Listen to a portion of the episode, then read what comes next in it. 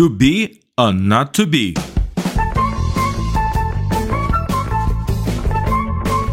Um conto de Machado de Assis, publicado originalmente no Jornal das Famílias em fevereiro de 1876.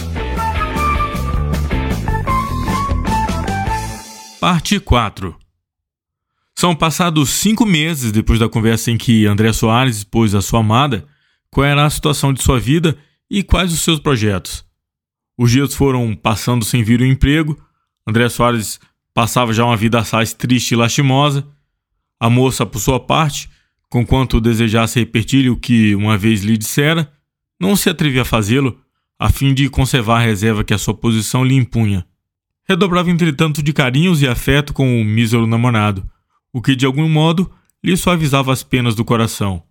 Que anjo! dizia ele todas as noites ao retirar-se para casa. Que anjo! Se o emprego não vinha, em compensação chegavam as dívidas e o passivo de André Soares ia tomando um aspecto assustador. Ao mesmo tempo, o amor do pobre rapaz, se era possível, crescia mais, o que estava longe de ser um lenitivo naquela situação. A ideia de não poder casar com a bela viúva, ou de casar nas condições em que ele se achava, atormentava o espírito do pobre moço.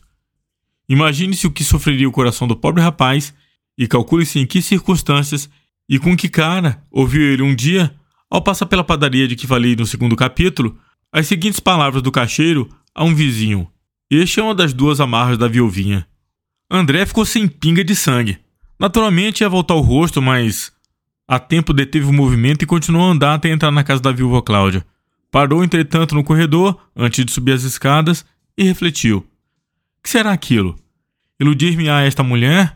Serei eu a fábula da rua? Terei eu um rival mais venturoso? Estas e outras interrogações fê-las o nosso herói com desespero na alma e no rosto. Sentiu depois uma dor aguda no peito e teve uma vertigem. O desgraçado padecia deveras, amava deveras. Enfim, subiu.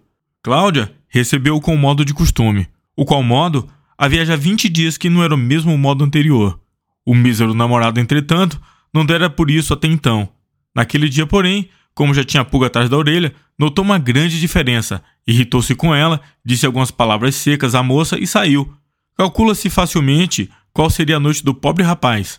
No dia seguinte, enviou uma lacrimosa epístola à sua dama, dizendo-lhe: Cláudia, uma terrível revelação me foi feita ontem. Ainda assim, quero crer em ti. Preciso, porém, que me jures se realmente me amas, ou se eu já não mereço da tua parte o afeto com que me honrastes outrora. Dois dias esperou a resposta dessa carta. No terceiro, apareceu-lhe em casa Justino. Vinha alegre, trocar algumas palavras banais e, enfim. Sei que você escreveu uma carta à minha mana, disse o irmão da viúva. É verdade.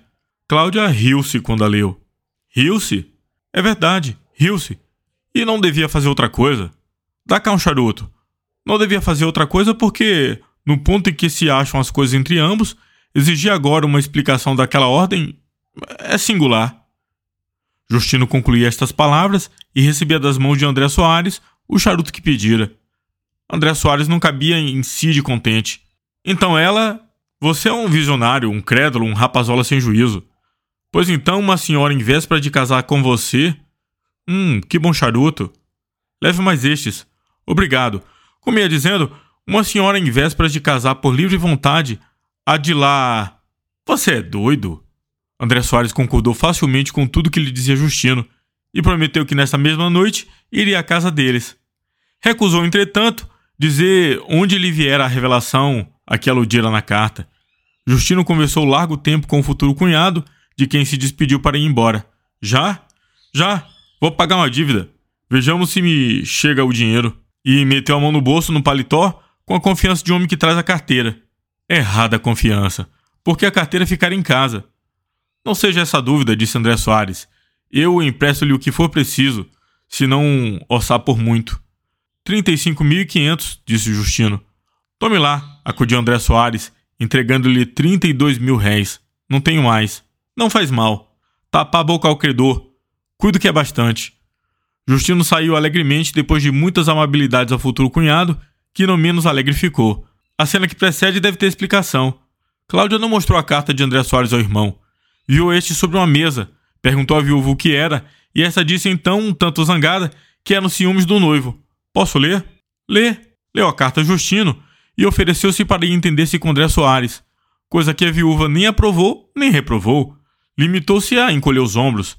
André não era homem que descobrisse na missão de Justino a necessidade de 35 mil réis, e a dívida que podia existir, mas que em todo caso não ia ser paga, pareceu-lhe tão autêntica que iria pedir emprestado se não tivesse dinheiro para favorecer o amigo. Ao chegar à casa da noiva, e André Soares todo trêmulo de comoção, a moça, entretanto, pareceu ainda mais fria que da última vez.